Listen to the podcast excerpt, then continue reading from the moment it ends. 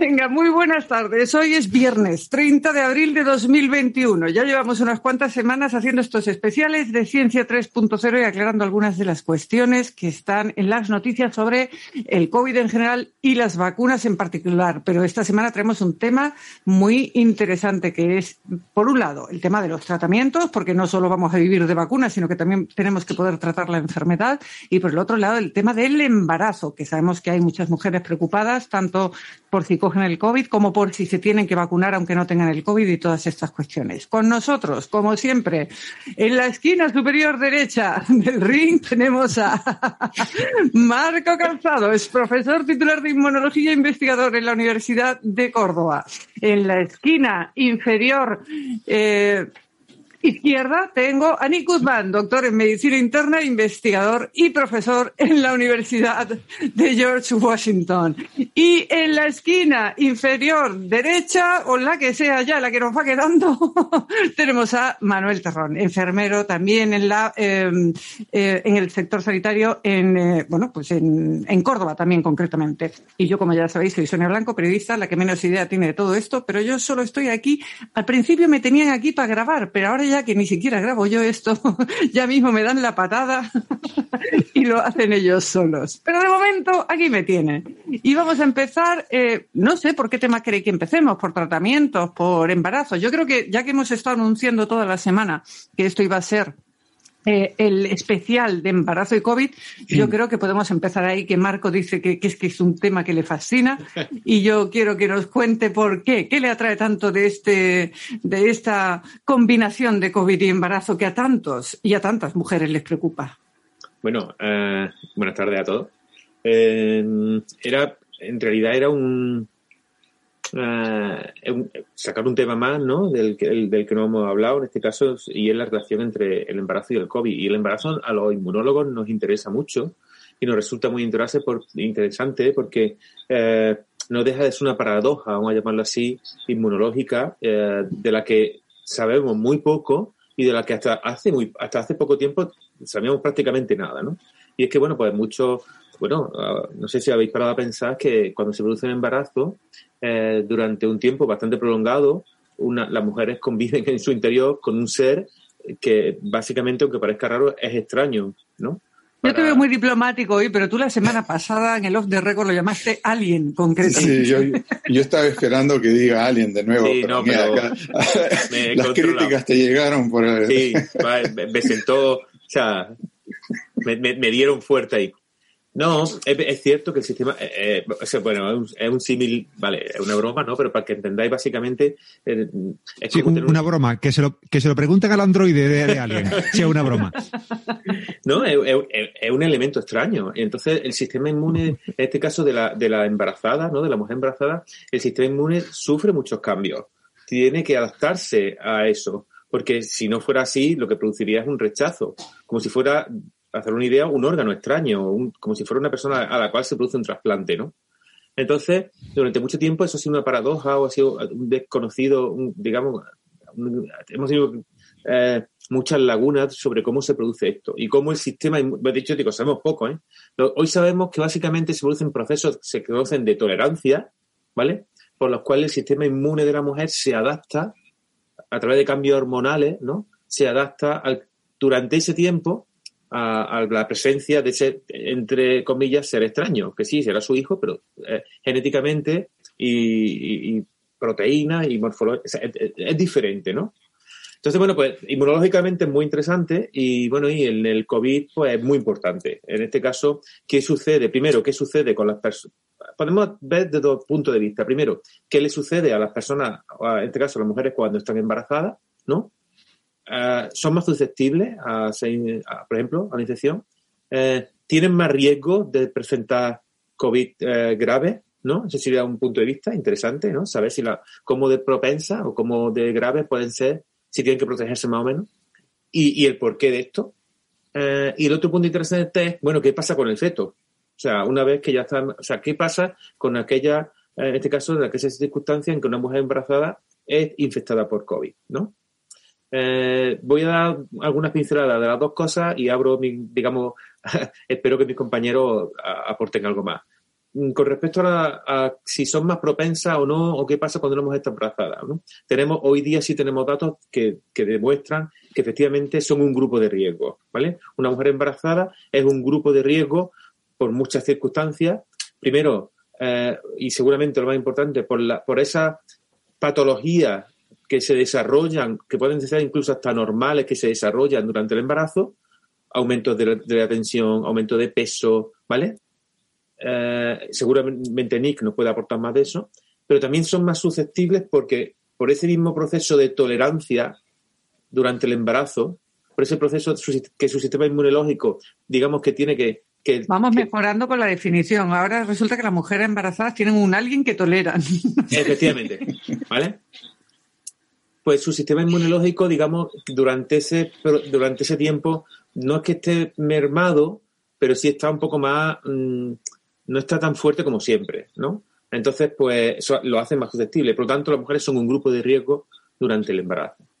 Y ahora, ¿qué pasa con, durante el embarazo, en este caso, qué pasa con el feto, ¿no? Bueno, pues, y aquí tenemos dos aspectos, ¿no? Primero, el, el, tema del contagio. Eh, una mujer embarazada puede contagiar el COVID a su, al feto. Bueno, pues gracias, en contra o a diferencia de otros virus, en este caso no. ¿Vale? Se ha demostrado que una, ya se ha, visto que no se produce contagio a través del, en este caso, a través de la placenta o a través del cordón umbilical, o sea, durante el tiempo en el cual el, feto está dentro de la mujer. Solo se han dado algunos casos muy raros y se ha pensado y se piensa que se han dado una vez ya el niño, en este caso el niño ya, el feto ya nacido, ¿no? Ya tenemos un bebé fuera, ¿no? Por lo tanto, no hay contagio, lo cual es muy interesante. Y ahora viene la segunda parte, que es seguramente la que más me gusta a mí, ¿no? Que es cómo, además, las madres, en este caso, que sufren el COVID durante el embarazo, o aún más, interesante, que son vacunadas durante el embarazo, transmiten la esas defensas, esos anticuerpos a sus hijos. ¿Vale? Eh, por si no lo sabéis, eh, durante el embarazo, uh, un momentillo, voy. eh, eh, preguntaba. Eh, durante el embarazo, las mujeres eh, transmiten o son capaces de transmitir, a, en este caso, anticuerpos a su, a su hijo, a su, ¿vale? A través de la placenta y a través de comunicar, transmiten IgG. Eh, y una vez ya han nacido, un, feto, o sea, en este caso un recién nacido ya nace con su sistema inmunológico completo, no maduro, pero completo. Eh, también reciben una gran importante carga de anticuerpos a través de la leche materna, ¿vale? En este caso IgA, ¿vale? A través del calostro. Por lo tanto, eh, de hecho tenemos varias publicaciones recientes en las cuales se demuestran las dos cosas. Primero, cómo mujeres que han pasado el COVID durante el embarazo han transmitido uh, esa protección en modo anticuerpo a los fetos, por los cuales, por lo tanto, esos bebés nacen ya protegidos al menos durante los primeros seis meses, un año, ¿vale? Pero es que lo aún más interesante y es que ya tenemos también demostración de que personas, o eh, mujeres que han sido vacunadas, en este caso volvemos a Pfizer y a Moderna, eh, durante el embarazo, especialmente durante el tercer trimestre, han transmitido a su bebé eh, esos anticuerpos que han adquirido a través de la vacuna. Y esos niños ya nacen, digamos, protegidos durante los, para los siguientes seis meses o un año, ¿no?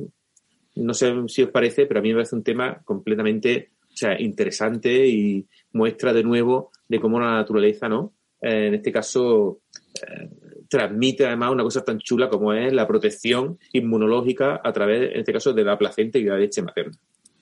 Una cosa antes de, de He hecho un resumen muy rápido, pero creo que y ahora ya podéis preguntar lo que queráis. Un tema que me parece. Esa es mi pregunta, Marco, sobre el tema de la. No te escuchamos, Sonia. Ah, perdona, sí, no, decía que una puntualización solo antes de, daros paso. Eh, Manolo, mm, ¿hay diferencia? Ahora sí me escucháis, ¿no? Sí, sí. ¿Hay diferencia en qué momento del embarazo, de la gestación, se le pone la vacuna? Porque tú has hablado del, tercer trimestre, Marco, me parece. Sí, de hecho ha habido mucha, digamos que ha habido una un poco, bueno, bueno, para empezar, Mm, durante los ensayos, estos que hemos estado hablando estos días de las vacunas, las embarazadas no estaban incluidas en los ensayos clínicos. Las, embarazadas por defecto no se incluyen nunca en los ensayos clínicos. Una vez que se ya, se ha pasado el fase 3, normalmente se suele incluir más tarde. Entonces, estos ensayos, te estoy hablando de cosas muy recientes, ¿no? Entonces, todos estos ensayos se acaban de terminar. Y dentro de la, de, mm, del, o sea, dentro de las pautas de vacunación se recomienda el tercer trimestre. ¿Para qué? Para que la respuesta sea lo más potente posible y en ese momento tengan unos niveles de anticuerpos altos que son los que transmiten a través de, ya digo, de placenta y a través del calostro, de la leche materna en, los primeras, en las primeras tomas. Vale. Adelante, Manolo, gracias.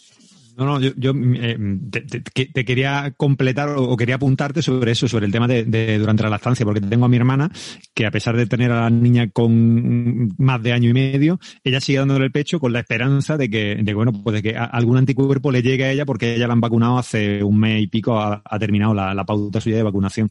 Entonces ella estaba ahí con, sigue con la niña enganchada al pecho, diciendo, diciendo, bueno, pues no sé si le pasará algo o cuánto le pasará, dice, pero todo lo que le llegue de, de defensa por mi parte, dice, ahí, ahí va. Sí, por la leche se transmiten inmunoglobulina.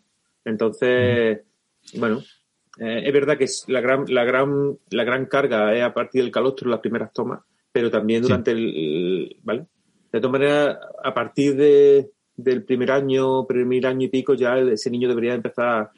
Pero bueno, alguna puede que algo de protección le llegue, Sí, sí, no, no, lo sé, pero es decir, ella, como la niña sigue, sigue enganchada al pecho, dice, bueno, pues eh, un motivo más para, para mantenerla una temporadilla más. Pero los datos, los datos más interesantes yo creo que son, son, bueno, son, o sea, es básicamente, por ejemplo, eso, cosas tan chulas como que la vacuna, ¿no? O sea, como eh, con la vacuna de una, una embarazada, primero ya sabemos que están seguras, que, que, que les viene bien para ellas mismas, pero es que cada vez estamos asegurando también al feto. O sea, por lo menos los primeros, entre los primeros seis meses y un año de vida. Es apasionante. O sea, Súper chulo. Sí, Nick.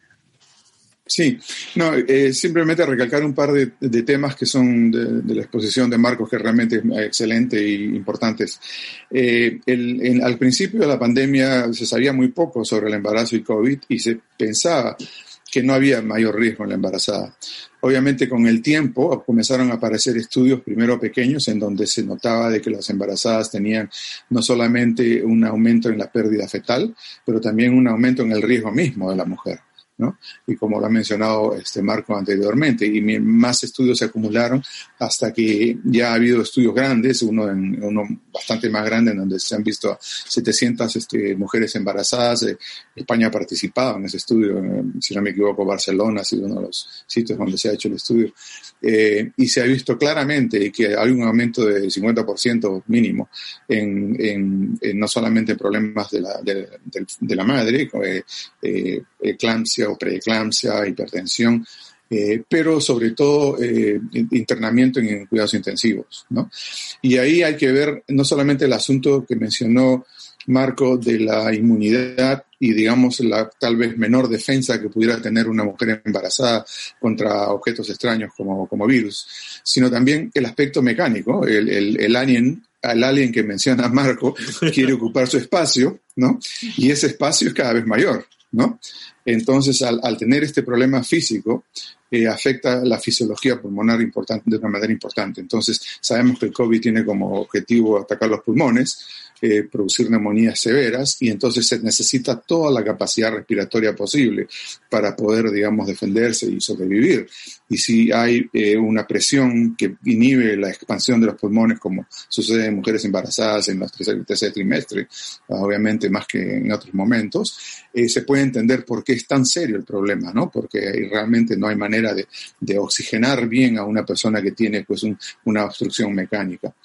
El aspecto de, de las vacunas también es importantísimo, porque, digamos, cuando se iniciaron las vacunas acá, el primer grupo que se inició fue en Estados Unidos, fue el grupo de eh, trabajadores de la salud. Y entonces a, los trabajadores de salud que estaban embarazadas se les ofreció ah, poner la vacuna y hubo una aceptación muy alta. ¿no? Se les dijo claramente, no existen estudios en, en personas, en mujeres embarazadas, no sabemos los riesgos, pero basada en otras vacunas, nunca, digamos, ha habido un riesgo mayor. Eh, entonces, este, y esta enfermedad es muchísimo peor que, que, los efectos adversos secundarios que ocurren durante la vacunación. Y entonces, se, un estudio inicial en donde participaron en Nueva York, eh, eh, no recuerdo cuántos fueron, pero yo creo que fue más de, más de 70, 80 mujeres embarazadas, se pusieron la vacuna y se observó que no había ningún problema. Había, había protección y no había ningún problema. Ahora ya la experiencia ha sido publicada en, lo que es el sistema de farmacovigilancia de vacunas acá en Estados Unidos, con más de 35 mil, casi 36 mil mujeres embarazadas. Eh, como decías, este, eh, Sonia, eh, la mayoría son en el tercer trimestre, 80% aproximadamente fueron vacunadas en el tercer trimestre. se les puso la vacuna y se ha observado de que no ha habido ningún cambio en términos de efectos adversos si los comparas con una, digamos, este, un grupo histórico, ¿no? Eh, las complicaciones que ocurren antes de COVID, por ejemplo, en mujeres embarazadas. Las mujeres vacunadas no tienen un aumento en complicaciones y están protegidas del COVID. Y ahí entonces viene ya el asunto que mencionaba Marcos de, si se pasan los anticuerpos, este, la lactancia, que también. Y las recomendaciones son no solamente vacunar a las personas este, embarazadas, sino a las personas lactantes también. Porque existe la posibilidad de que, como en otras vacunas, los anticuerpos lleguen a pasar a la leche materna. Y si hay anticuerpos de, inmunoglobulina A, como mencionó Marcos, que son los que se encargan de cuidar las mucosas, ¿no? La nariz, la boca, la faringe, laringe mejor aún, porque esas son las zonas por donde entra el virus. Ahora, eso es especulación, pero, pero tiene una base científica que, que podría ser bastante importante. ¿no? Pues eh, me quedo con, con dos cosas eh, fascinantes, porque creo que seguro que muchas mujeres tienen esta preocupación, mujeres que estén pensando en tener niños o que estén embarazadas o que estén lactando, que era algo que la verdad yo no había pensado. Por lo tanto, eh, si estás embarazada, te interesa vacunarte en el tercer trimestre y si ya has dado a luz y aún estás lactando, también es bueno vacunarte porque además, eh, en, primer lugar, te proteges a ti, que es fundamental, pero también puedes traspasar parte de esa protección a, tu bebé lactante, ¿no? ¿Es así? ¿Es correcto? Correcto. Así es. Pues eh, seguro que eh, muchas mujeres lo agradecerán, sobre todo aquellas que estén pensando en tener niños o que estén ya en ello, porque era una de las preocupaciones. De hecho, las embarazadas normalmente suelen tener mucha preocupación con cualquier tipo de medicamento que tengan que ingerir y con las consecuencias que se pueda tener tanto en ellas como, como en sus futuros bebés. Así que me parece un tema fascinante. ¿Queréis añadir algo más de este tema o damos ya paso al siguiente? Siguiente tema. Muy bien, pues eh, yo con todo esto que comentaba, si me pregunta. Muy bien, Manolo. Gracias. que la fase del embarazo de la que yo estoy interesado es otra, entonces no, pero no procede, no es hoy. Pero veis como vosotros los hombres no servís para nada, que bueno, pues podríamos por ahí transmitir, si estoy vacunado podría transmitir por ahí los anticuerpos, pero parece que no. Yo estoy, yo estoy en otra fase, estoy en la fase de crianza, entonces yo en este momento, yo estoy ahora mismo aquí con la patrulla canina, ahora después os enseño qué es lo que tengo yo aquí. Y esa, es mi preocupación ahora. Es importante también. Eh, bueno, según estaba hablando Nick, estaba pensando eh, en, un reportaje que vi esta semana para adentrarnos ya un poquito en el tema de las vacunas. Si queréis, luego tocamos el tema de tratamiento. Eh, sobre todo porque, claro, las diferencias con España y con Europa en general son fundamentales. Primero, porque tenéis vacunas como para parar un tren. Y, segundo, porque, pues bueno, cuando nos sobran las cosas, a lo mejor no las ponemos tanto en valor, ¿no? Y veía un reportaje que entrevistaban a personal de un centro de mayores en el que los empleados, una empleada en este caso, había sido muy reticente, em, entre otras cosas, porque parece ser que muchas de las complicaciones que habíais tenido con las vacunas habían sido mujeres afroamericanas jóvenes y ella era una mujer afroamericana joven y creo que no fue hasta la tercera vez que se le consiguió eh, convencer de que bueno, pues que el beneficio era mucho mayor que los posibles riesgos. Quería que nos comentaras esto un poco, Nick, y cómo habéis llegado a ese punto en que por ir a un partido de baloncesto te dan un, un, un pinchazo de vacuna gratis, que me parece fascinante. De verdad que me estoy planteando muy seriamente irme unas semanitas a Estados Unidos para volverme vacunada. Cuéntanos, Nick. Ah, bueno, digamos que el último punto que has mencionado eh, es muy cierto, eso de venirte a Estados Unidos y encantados de recibirte por acá, especialmente acá en Washington. Pero digamos que si, y, y discúlpame que me salga del tema un poquito, pero si ves lo que está ocurriendo con respecto a Latinoamérica y Estados Unidos en términos de vacunación, existe todo lo que se llama ahora el turismo de vacuna.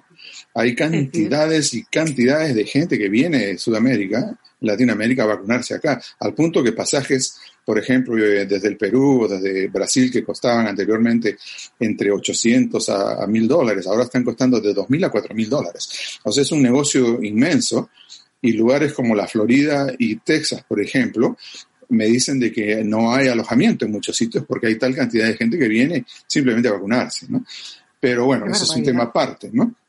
Este, por otro lado, el, asunto de la reticencia a vacunarse es, es, un tema serio, no solamente entre los afroamericanos, sino entre muchos, eh, muchas personas, particularmente, digamos, en estados que tienden a ser un poco más de tendencia conservadora, republicana, ¿no? Eh, y eso es, eso es un hecho, ¿no?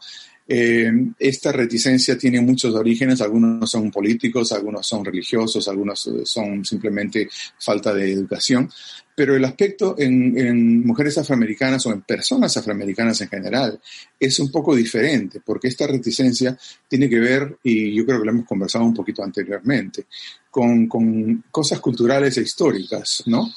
El hecho de que estos grupos de, afroamericanos tienen mucha desconfianza en el, digamos, en, en, los establecimientos médicos, en todo lo que sea medicina y todo lo que sea investigación porque tienen la historia eh, de, la sífilis en Tuskegee, ¿no? O sea, donde, donde se experimentó con afroamericanos sin decirles la verdad, sin decirles lo que estaba sucediendo, ¿no? Y eso se pasa de generación a generación. Es, increíble, pero eh, uno va... Un ejemplo claro es en Nueva York, la ciudad de Nueva York. En la ciudad de Nueva York, eh, y ahora sobra vacuna uno puede caminar en el Levitt Center o uno de los y le cae una vacuna encima. Y, le cae una vacuna, claro, ¿no? Sin embargo, si uno ve el porcentaje de vacunados en la, en la ciudad de Nueva York, no pasa del 50%, 55%. Eh, y muchos de los grupos que no se están vacunando son casualmente esos grupos de, ingresos económicos menores y de afroamericanos o que tienen esta reticencia, que tienen este aspecto histórico en donde tienen miedo. Y entonces es un trabajo muy difícil que se está haciendo con los líderes de las comunidades para tratar de no solamente convencerlos, pero llevar la vacuna a, los lugares donde esta gente vive y vacunarlos en su mismo vivienda, en los edificios donde viven o fuera, donde fuera, ¿no? Porque e, es, bastante difícil este, convencerlos, ¿no? Y mientras no se vacune al 70-80%, va a ser muy difícil llegar pues a la inmunidad de rebaño que hemos hablado, ¿no? Sí, efectivamente. Em, pero bueno, al menos tenéis la posibilidad de hacerlo porque tenéis los medios. Aquí el, problema es muy distinto y se junta con otro problema. Eh, os he pasado un artículo que hablaba de que, por ejemplo, Brasil ya ha rechazado la vacuna Sputnik porque eh, parece ser que no las tienen todas consigo sobre los problemas que puede acarrear. Europa todavía no se ha pronunciado, pero está tardando más que con otras vacunas. No sé si habéis podido ver esas razones que ha dado Brasil para rechazar esa vacuna y si pensáis que pueden tener algo de razón porque ya era una vacuna que no mm, mm, en la que no confiaban ni los propios rusos. Rusia creo que anda por alrededor del 4% de la población vacunada, pese a que son de los primeros en tener su propia vacuna. Y más allá de la broma que siempre hemos gastado aquí, de que tenías que estar 56 días sin beber alcohol y que son rusos le iba a resultar duro, parece ser que hay una desconfianza cierta. Eh, ¿Os parecen que esas preocupaciones con respecto a las vacunas tienen algún fundamento, Marco? En el caso de Sputnik, sí, porque... Claro, claro. Claro, porque sí, porque mm, básicamente por cómo se llevó a cabo cómo se ha llevado a cabo los ensayos clínicos, que no han sido demasiado transparentes. Eh, es verdad que después se publicaron los resultados, pero hay muchas lagunas. Mm, eh, en la carrera, por ser los primeros, se pasaron por alto muchas de las exigencias de casi todas las la agencias reguladoras de medicamentos, tanto europeas como americanas, se saltaron todas las normas y entonces es normal que se encuentren ahora con estos problemas. así. Eh, yo no digo con eso que sea más efectiva o menos, no, no, mm, al menos lo que yo he visto sobre el papel no, no significa que no lo sea. Pero, pero eh, eh, hoy en día mm, el cumplimiento de las normas regulatorias para el desarrollo de un fármaco eh, es tan estricto que el momento en que te salta o te salta algún paso, aun, en situaciones como las que tenemos de pandemia, hace de que te ponga en compromiso el que ese fármaco después sea aprobado, ¿no? Yo no sé si va a ser aprobado en Europa, ¿eh? No tengo consigo, yo no. Adelante, Nick. No, no, no va a ser aprobado tampoco. O sea, acá en, Estados Unidos todavía no ha sido, no sé si, ni siquiera se ha presentado como, como posibilidad para las autoridades que autorizan, para la FDA. ¿no? O sea, no, no se ha visto todavía. Pero yo he tenido oportunidad de revisar, además de lo que dijo Marco sobre los estudios y la falta transparencia, eh, de revisar los resultados o la presentación que hizo el Consejo Brasilero de, evaluación de vacunas. ¿no? Eh, salió en las últimas 24 o 48 horas. Está disponible, el que quiera ir en Twitter, ahí lo encuentras todas las diapositivas. Este, y inclusive en YouTube está toda la sesión. Y lo que han encontrado es simplemente espeluznante, ¿no? porque el control de calidad, para, para comenzar, era malísimo. ¿no? El, realmente el control de calidad era malísimo. Y el otro problema que es realmente terrible, las vacunas de AstraZeneca, las vacunas de Johnson Johnson y por ahí hay otras, usan un adenovirus, que es un adenovirus común que todos tenemos y que o hemos sido expuestos a, y que lleva el código genético para que cuando uno se vacune con eso, ese código genético pueda empezar en el organismo de uno eh, a, digamos, producir la proteína que va a producir el anticuerpo, ¿no? Pero hay una, hay una fase fundamental aquí, es que ese adenovirus tiene que manipularse de una manera que no pueda, no pueda replicarse, no pueda reproducirse. Es, ese es el, punto de seguridad. El adenovirus cuando le dan, se lo ponen a uno, no puede reproducirse dentro del cuerpo, porque entonces puede causar las enfermedades que el adenovirus puede traer, que no son serias muchas, la mayoría o todas, pero, pero eh, pueden producirlas. Cuando estudiaron el adenovirus que estaban usando, venía el caso, en el, en el caso de la vacuna rusa, porque ellos también es un adenovirus, encontraron en Brasil que no habían hecho adecuadamente las técnicas que necesitan hacer para que el virus no se reproduciera y encontramos reproducción del adenovirus en, en, tejidos y en, estudios de laboratorio. Entonces aquí estamos administrando a la gente un adenovirus que está vivo y puede reproducirse y de repente no hace nada con respecto al código, pero te hace, te produce alguna enfermedad, te produce algún problema. Esto ha sido, por eso dije espeluznante. Pero que puede ser COVID, lo que no te... Estás, este, no se te escucha, Sonia. Sí, perdona, eh, digo que lo que eh, ese, eh, ese adenovirus es de COVID o es de otro virus. No, no, es un adenovirus. Es un adenovirus, así se llama, no es el virus de COVID. Es un adenovirus que produce resfriado, que produce tal vez problemas intestinales. Dependiendo de cuál tipo sea, puede producir un, un poco de, de, enfermedades gastrointestinales. Infecciones gastrointestinales, gastrointestinales transitorias y leves, son comunes. Todos hemos estado expuestos a adenovirus de muchas clases. Entonces, se toman esos adenovirus, que no son enfermedades serias, para que sean los que traen el código dentro de nuestro organismo, para poder producir los antígenos que se necesitan para producir los anticuerpos. Esos soldados eh, de los que hablábamos en el capítulo anterior. ¿no? Esos soldados, creo que hemos hablado de ellos en el capítulo anterior, o no, no sé si eran los soldados, pero el adenovirus que nos están proporcionando, que me está trayendo el código, no puede reproducirse por sí mismo. O sea, o sea da el código y de ahí el, el, organismo se encarga de desecharlo. Se acabó. ¿no? Pero si tenemos un adenovirus que puede reproducirse, estamos hablando de otra cosa. Yo eso, eso la eh, verdad que eso, no lo he visto, lo tengo que, lo tengo que ver, porque eso es raro, tela, ¿eh? Eso es muy raro lo que me cuenta. Porque, bueno, ah, vamos... que tiene que ver con esa, con esa falta de controles de calidad que estabais hablando en, en, Rusia. Pero es muy raro. Eh, vamos, es muy raro. Es muy raro porque, vamos, que yo produzco ese tipo de virus aquí en el laboratorio, sé trabajar con ellos. Entonces, son, eso está basado, o sea, parte ya de un, de un material genético en el cual no existe la capacidad replicativa. El virus no se puede. Entonces, eh, eh, es que me resulta rarísimo. Mm, pero bueno, no sé. Vamos, que. Lo, lo, le bueno, lo podemos, le echaremos un ojo y lo completamos la semana que viene, ¿no? Porque en principio ha sido algo que, ha sorprendido mucho ese rechazo frontal de, Brasil y que ha levantado precisamente mucha preocupación en este. Sí, a mí, este a mí me sorprendió, me sorprendió muchísimo también, como dice Marco, porque yo nunca había escuchado de un adenovirus que pudiera mantener la posibilidad de, de reproducirse, pero eso es lo que dicen algunos de los reportes que yo he leído. Habría que, que ver y confirmar, ¿no? Bueno, eh, pues sí, habrá que, verlo porque es un tema serio, aunque, como decís, es, poco probable que la Sputnik llegue aquí, a ver si ya espabilan el resto y podemos tener vacunas de sobra, que es lo que todos queremos. Eh, mm, yo creo que podemos empezar a hablar un poquillo de tratamientos, que yo eh, estoy segura que Manolo también tendrá algo que decir a este respecto, porque está muy bien lo de las vacunas, pero todavía hay mucha gente enfermando, ¿no? Y sería interesante poder contar con un tratamiento Manolo, que pudiera, eh, si no curar, paliar de alguna manera esos síntomas tan graves? al, menos eso era lo que parecía que anunciaba Pfizer, eh, que ya estaban empezando a, experimentar con estos tratamientos nuevos.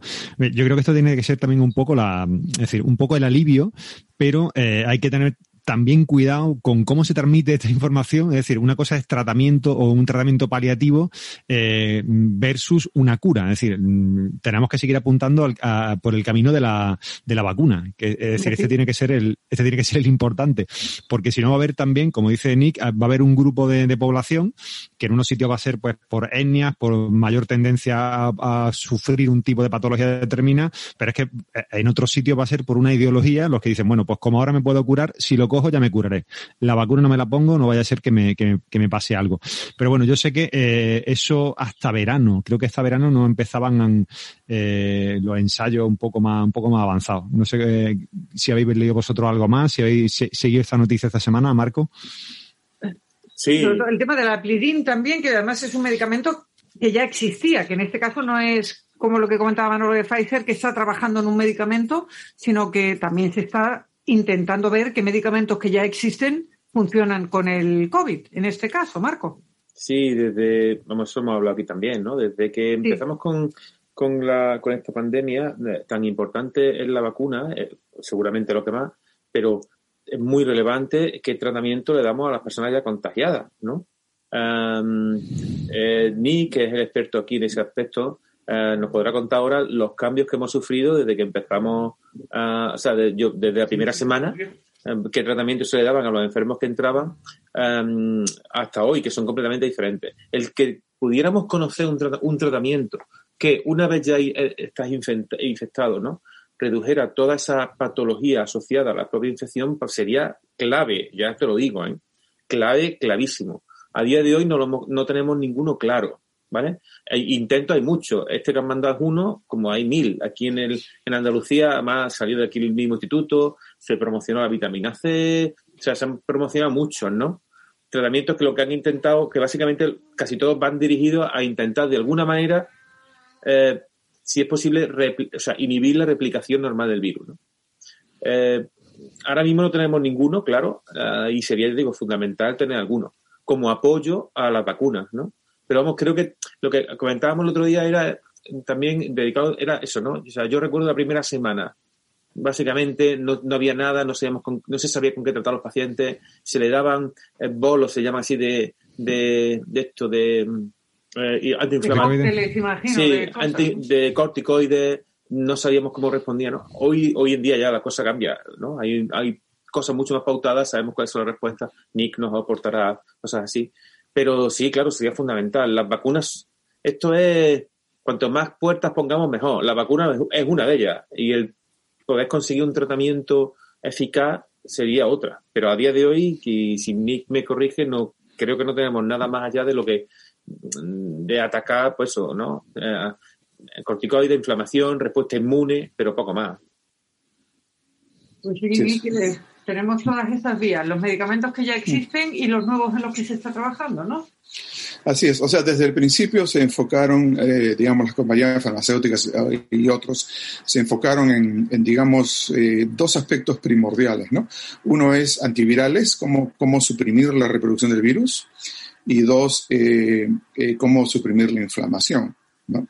Fuera, fuera de las eh, otras este, medidas que llamamos conservadoras para, digamos, tratar al paciente como los cuidados intensivos, eh, cómo aplicar la respiración artificial, los ventiladores, ese tipo de cosas, que ahí se aprendió mucho, lo, conversamos un poco la semana pasada, cómo cambió el manejo respiratorio desde el principio de la pandemia hasta lo que es hoy, se ha aprendido mucho y hoy se trata a esos pacientes completamente diferente, inclusive a muchos en casa, ¿no? Eh, eh, a, diferencia de lo que se hacía al principio, en donde se ingresaba a unidades de cuidados intensivos y se les daba respiración artificial desde el principio.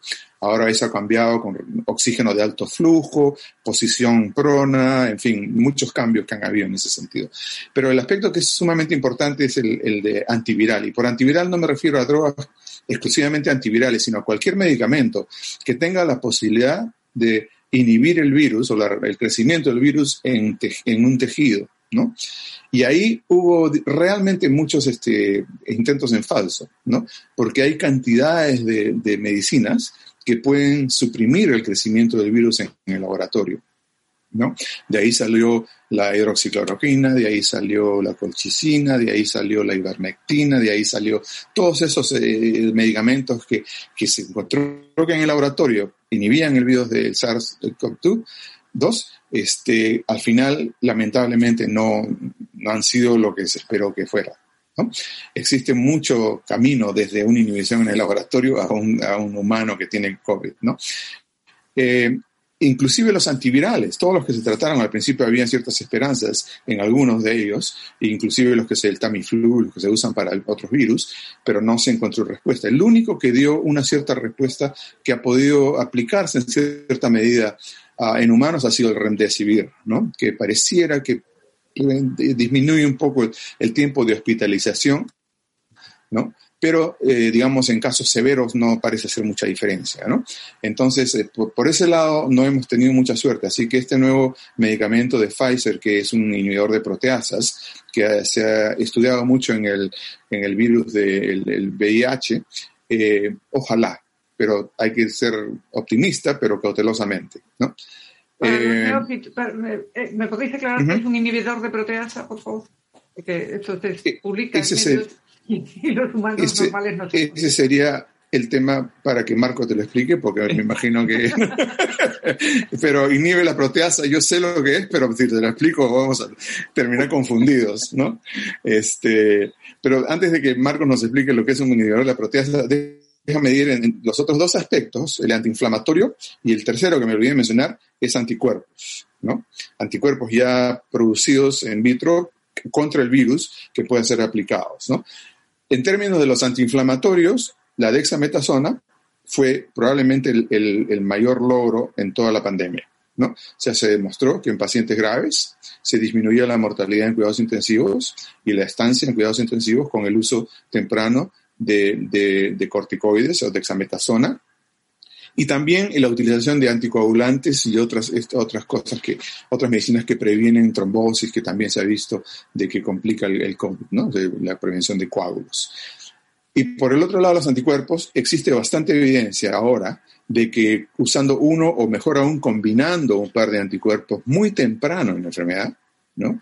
y caso, acá estamos hablando de casos muy conocidos por todos, como por ejemplo el presidente Trump, Rudy Giuliani, toda esta gente recibió anticuerpos muy temprano y salieron del hospital en, 48 horas, 72 horas. Entonces, si, hay, si, existe, si existe una infección temprana, se reconoce que es COVID y hay acceso a los anticuerpos, que es como se dice, entré al hospital, me pusieron anticuerpos y salí caminando, ¿no? porque tuve que vender el coche, ¿no?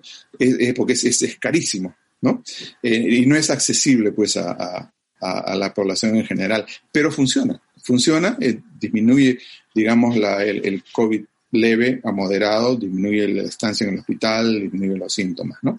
Pero no es, una, no es realístico pensar de que esto va a ser una, una medicina o un tratamiento que va a alcanzar niveles de, de población en general.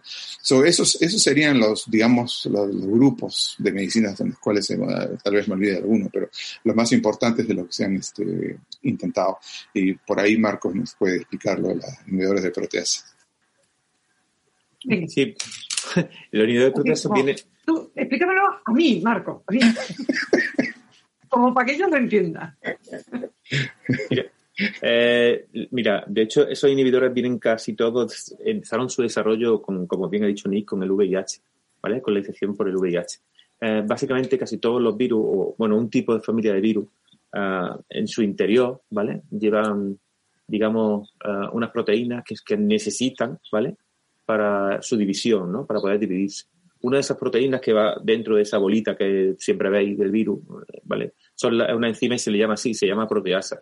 Su función es básicamente, eh, lo dice el nombre, cortar, cortar otras proteínas eh, y son necesarias para la correcta división del virus, ¿vale? Entonces ya en el, en el campo del VIH se desarrollaron moléculas que lo que hacían era inhibir esa proteasa, de manera que lo que la consecuencia de eso es que los virus que se producían vamos a decir que eran, no, estaban bien hechos, no, estaban, no, eran completos, ¿vale? Entonces, esos inhibidores de proteasa, el virus del COVID también tiene proteasa, pues esos inhibidores se utilizaron o se utilizan, se están utilizando también para impedir o para, de nuevo, lo que decía antes, inhibir de alguna manera la división, ¿vale? El que se buscan, digamos, nuevos. Y que se replique. Efectivamente, y que sobre todo que sean virus flamantes y estupendos y saludables, ¿no? Entonces, pues eso es. Vale. A partir de, esto que estabais comentando, sobre todo cuando se introdució eh, Nick en la parte de los anticuerpos, he recordado otra de las noticias que veía esta semana y que es eh, la necesidad de la donación de plasma por, por, parte de aquellos que han pasado el COVID. Es decir, están pidiendo a los que han pasado el COVID y ya están bien la donación de plasma. ¿Esto tiene que ver con esa adquisición de anticuerpos? Yo me lo estoy inventando o, eh, bueno, eh, es, es, es, lo mismo, pero un poco diferente. O sea, los anticuerpos de los que yo estaba hablando son producidos en, en farmacéutica, o sea, son genéticamente, ingeniería genética, ¿no? Claro.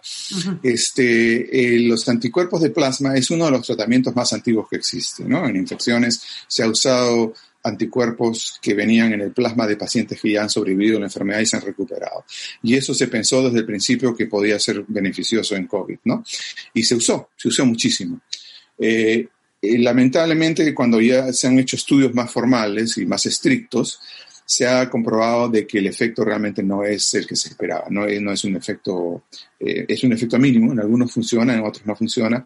Eh, no existe un consenso de que sea una terapia favorable y beneficiosa para todos los pacientes, muy a diferencia de, los otros anticuerpos artificiales, si los puede llamar así. Vale, bueno, pues eh, Marco, tú ponías cara de...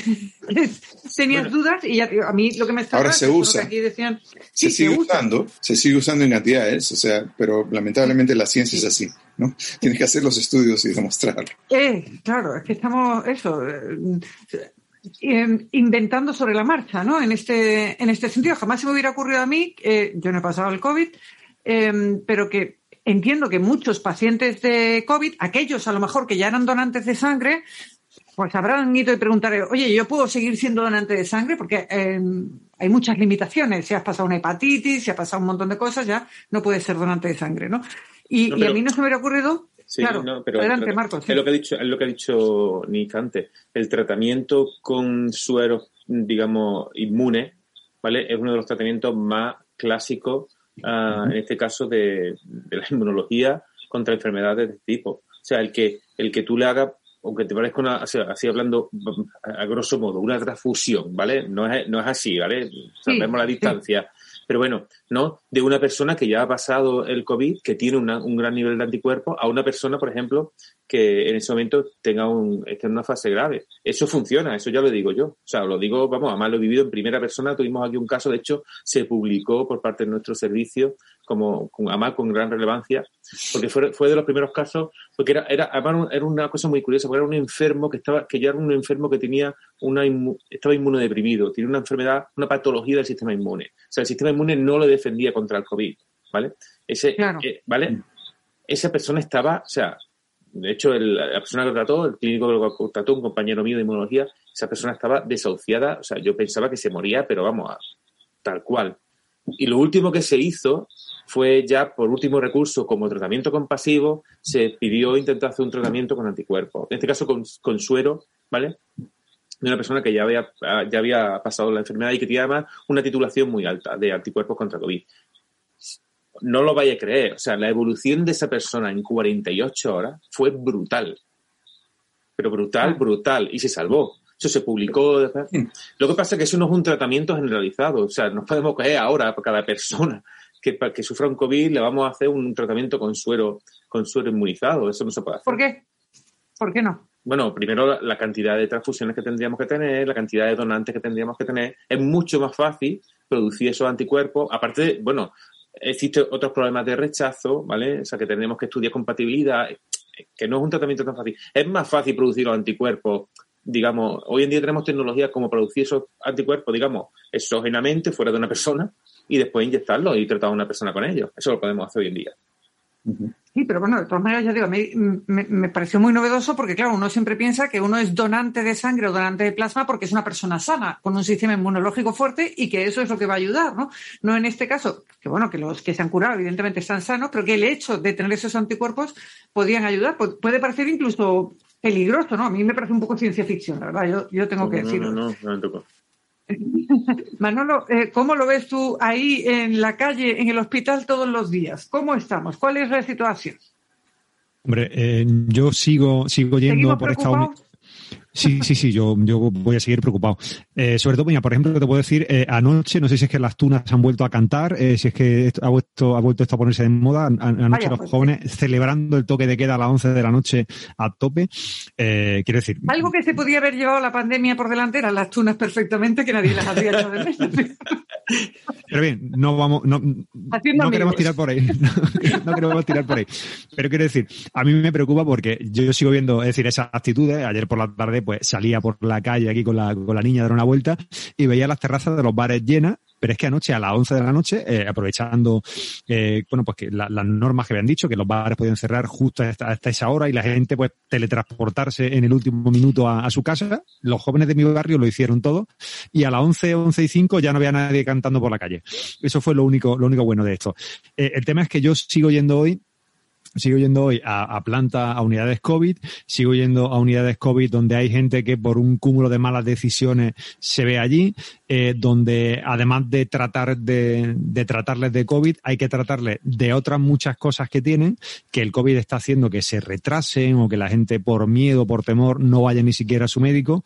Y de repente cuando tú llegas mm, cuando tú llegas a una de estas unidades, resulta que eh, tu menor problema casi es el COVID porque tiene algún tipo de cáncer, tiene algún tipo, es decir, se van asociando patologías y tú cuando llegas allí, al menos a lo que nos dedicamos nosotros, llegas allí a la habitación y ves, y el, o sea, llega a la habitación, te llaman, te, te cuentan la, la, película un poco, te intentan vender el paciente y cuando tú lees la anamnesis del paciente dices, pero si el menor problema de esta criatura es el COVID, es decir, esta, esta criatura trae, trae muchos otros problemas. Entonces, mm, vamos a seguir viendo, eh, no a lo mejor la sobrecarga a esos niveles, que, la hemos visto en esta última, en esta última ola, pero sí vamos a seguir viendo que, bueno, pues que la gente va a necesitar, va a seguir necesitando muchos cuidados. Entonces, es momento, como digo siempre, de no bajar la guardia.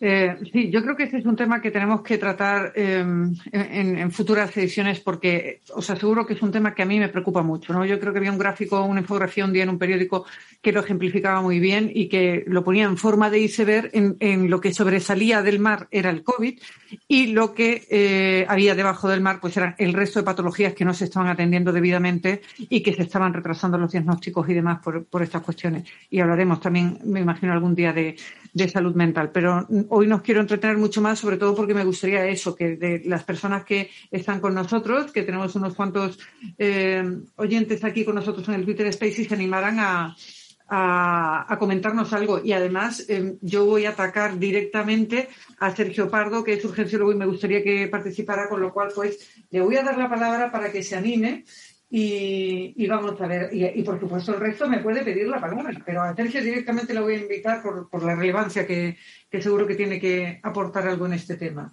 Y, no sé si alguno más quiere, no tiene más que pedir la palabra y se la damos encantada. Sergio, buenas tardes, ¿cómo estás? Encantada de que estés aquí. Hola, ¿qué tal? Buenas tardes. No sé, sí, se me oye. Perfectamente. Eh, bueno, pues la verdad es que eh, mi experiencia como como urgenciólogo, la verdad es que poco puedo aportar a lo que están comentando, ¿no? Eh, mi experiencia es mucho más limitada.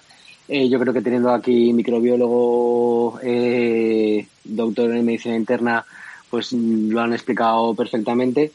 pero bueno, yo creo que sí que habría que recalcar lo que decía, creo que era Nick hace un rato, que, que tenemos que tener en cuenta que no, que a día de hoy sigue sin existir un, un tratamiento curativo, ¿no? Tenemos que es una patología, pues, pues nueva, aunque parece que llevemos toda la vida ya con ella, pero con una eh, elevada eh, prevalencia en la población, con una elevada contagiosidad y, con, evidentemente pues con, con, con una una mortalidad pues pues pues alta no no solamente ya por la mortalidad sino por la morbilidad no sino por las los problemas de salud que genera, aunque no, no, no se lleve por delante a, los pacientes. eh, hablaba del rendesivir, hablaba del corticoide. Yo creo que la historia del, del, corticoide en esta pandemia eh, es a tener en cuenta, ¿no? Porque al principio era algo que estaba prácticamente eh, prohibido, ¿no? O, yo lo recuerdo inicialmente que, que, lo teníamos como, vamos, ni, ni, en broma, ¿no? No vamos a poner corticoide a estos pacientes y pasamos de ahí a, bueno, un tiempo de impasse en el que, bueno, se mantenía que no se eh, la, contraindicación del, del, corticoide, aunque muchos empezábamos a pensar que, que, era algo que podía funcionar. Evidentemente no lo utilizábamos porque no existía una indicación establecida y, y, nos alegramos, ¿no? Cuando yo creo que fue por eh, noviembre, me parece, del año pasado, cuando salió la publicación sobre la, el beneficio del uso del corticoide de dexametasona. Eh, que no es que aumente la supervivencia de los pacientes. No sé si Nick decía que, que, había un aumento en la supervivencia de los pacientes o una disminución de la mortalidad, sino que realmente lo que recuerdo el artículo que, que especificaba era una disminución de la probabilidad de que los pacientes que requerían oxígeno, aunque fuera convencional inicialmente, eh, el uso del corticoide pues disminuía la probabilidad de que progresaran a la necesidad de, soporte ventilatorio y de ventilación de ventilación mecánica, ¿no? Del, del uso de, los respiradores, para que, todo el mundo me entienda. Eh, y a partir de ahí, pues bueno, eh, el uso totalmente extendido. Yo creo que es algo que tenemos que, que tener muy en cuenta, ¿no? Que la, la, farmacopea que hemos estado utilizando yo creo que va a ser recordada durante, durante décadas, ¿no? De, utilizar inicialmente, pues lo que decía, el inicialmente pacientes con hidroxicloroquina, con acitromicina, eh, darnos cuenta de que estábamos provocando efectos adversos con esos fármacos eh, arritmógenos de por sí en combinación mucho más, alteraciones en, en, lo que es la conducción eléctrica ¿no? del, del, corazón, para que todo el mundo me entienda, y, y arritmias malignas ¿no? que, que, que, probablemente hemos generado con esos tratamientos que, que pensábamos que podían ser válidos eh, una, una mortalidad que, que probablemente no eh, la, la, podríamos haber evitado, pero realmente en ese momento lo, lo desconocíamos. Eh, el rendesivir, yo es que es algo que, que como estoy estoy un poco cansado ¿no? de ver el uso del Remdesivir. A día de hoy sigo viendo usar Remdesivir. Realmente no ha demostrado nada. Ha demostrado simplemente el, la disminución de tiempo de hospitalización en, en, los pacientes, pero no disminución de mortalidad. No hay un claro beneficio en, en el uso del Remdesivir, igual que, que, que con tocilizumab, que, creo que es la semana pasada cuando se publicó en una en el New England que, que, que se corroboraba, ¿no? Lo que al parecer se estaba viendo en algún estudio que tampoco aumenta la, la supervivencia de, de, los pacientes. Y por lo que comentaba Sonia en algún momento, ¿no? El, ahora mismo yo creo que el, eh, el fármaco que esperamos todos saber que va a empezar la fase 3, pues la, la pretidepsina, ¿no? El apridin. Vamos a ver en qué, en qué queda. Parece que la reducción de la carga viral es espectacular, pero sigue, sin, insisto, que sigue sin ser un, un, un tratamiento curativo, ¿no? sino de, de, intentar evitar la progresión de la enfermedad y, y, y pues bueno, eh, que, progrese la enfermedad moderada o moderada severa y intentar disminuir la, la, mortalidad de los pacientes, pero únicamente disminuyendo la, la, la carga viral, no, no como tratamiento curativo. Eh, Sergio, veo que estás en, en, en Elche, que eh, para mí decirle que es comunidad valenciana, en el Levante, sí. en, el, en el Este, eh, y que tenéis una tasa de incidencia bajísima, vosotros probablemente de, la, de, las más bajas de España, lo estáis haciendo fenomenal. Eh, ¿Qué crees tú que puede haber sido diferente en la comunidad valenciana de, por ejemplo, lo que está pasando en el País Vasco, que tiene una tasa absolutamente disparada? Pues realmente, para serte sincero, creo que el miedo El miedo. Yo creo que aquí en la comunidad valenciana, entre los meses de diciembre y final de febrero, hemos vivido algo eh, realmente dramático. Quiero decir, yo creo que los, los primeros, mm, el primer mes, mes y medio, dos meses quizá, que, que se vivió aquí en España de, de pandemia y que veíamos las imágenes de, de Madrid, de Cataluña, eh, no veíamos imágenes, pero conocíamos lo que estaba pasando, por ejemplo, en Albacete, que también fue, fue dramático. Aquí en la Comunidad Valenciana tuvimos una primera oleada que, pues bueno, fue importante, pero desde luego no llegamos a los niveles de, de otras comunidades. pero sin embargo nos llevamos un golpetazo terrible, terrible eh, desde el principio de diciembre pues hasta final de, febrero, que cuando fue cuando empezamos a tener cierto alivio. Realmente yo es, una, es una idea personal y que muchas veces hemos comentado entre compañeros que realmente no es que creo que las cosas se hayan hecho especialmente bien, sino que llegó un momento en el que era muy raro hablar con alguien y que no conociera a alguien que o estuviera hospitalizado o hubiera fallecido o que hubiera estado grave y que hubiera estado en una situación delicada o amigo o familiar o, familiar directo a sus padres. Llegamos a, vivir una situación realmente delicada, tanto por la incidencia que fue altísima como por, por evidentemente, pues lo que conlleva, ¿no? Por un aumento terrible de, la mortalidad y de, y de presión hospitalaria. Eh, y yo creo que eso sí que sí que es lo que llevó más que medidas que se tomaron a nivel pues bueno político de cierre de hostelería, de horarios, de yo creo que lo que realmente se planteó la, la, población general es que, que, estábamos ante una situación muy, muy, muy, muy delicada. Vieron las orejas al lobo y yo creo que ahí es cuando la gente empezó a hacer las cosas pues como, como tendrían que haberse hecho bastante antes. Bueno, pues eh, te agradezco muchísimo tu aportación. Siempre nos gusta que haya distintas voces que nos enriquezcan la charla y, por eso te, doy las gracias. Espero que te pases por aquí también la, semana que viene, porque yo creo que vamos a ir terminando, que si no luego me echáis la bronca. Y, además yo creo que hemos, eh, exactamente, ya veo ahí que me están marcando el reloj y me van a empezar con el látigo. Os agradezco a todos los que os habéis pasado por aquí a lo largo de la tarde para escuchar hablar de, estos temas. Comentarle a Hilario que ha entrado hace poco que hemos estado tratando el artículo que nos pasó del rechazo de Brasil a la a, la vacuna de, la Sputnik, pero tendrá que escuchar el podcast porque no ha estado mientras lo hemos estado hablando. Así que en un ratito o mañana tendremos a disposición el podcast, eh, ya sabéis, en, eh, que también lo anunciaremos por aquí por Twitter para que quien no haya estado que lo pueda escuchar. Muchas gracias a todos y ya os iremos comentando por Twitter las cosas que comentaremos la, la semana que viene. ¿Os parece? Pues muy buenas Perfecto. Muchas gracias. Venga. Hasta luego. Muchas gracias. Hasta luego. Gracias. Hasta luego. Chao. Hasta luego.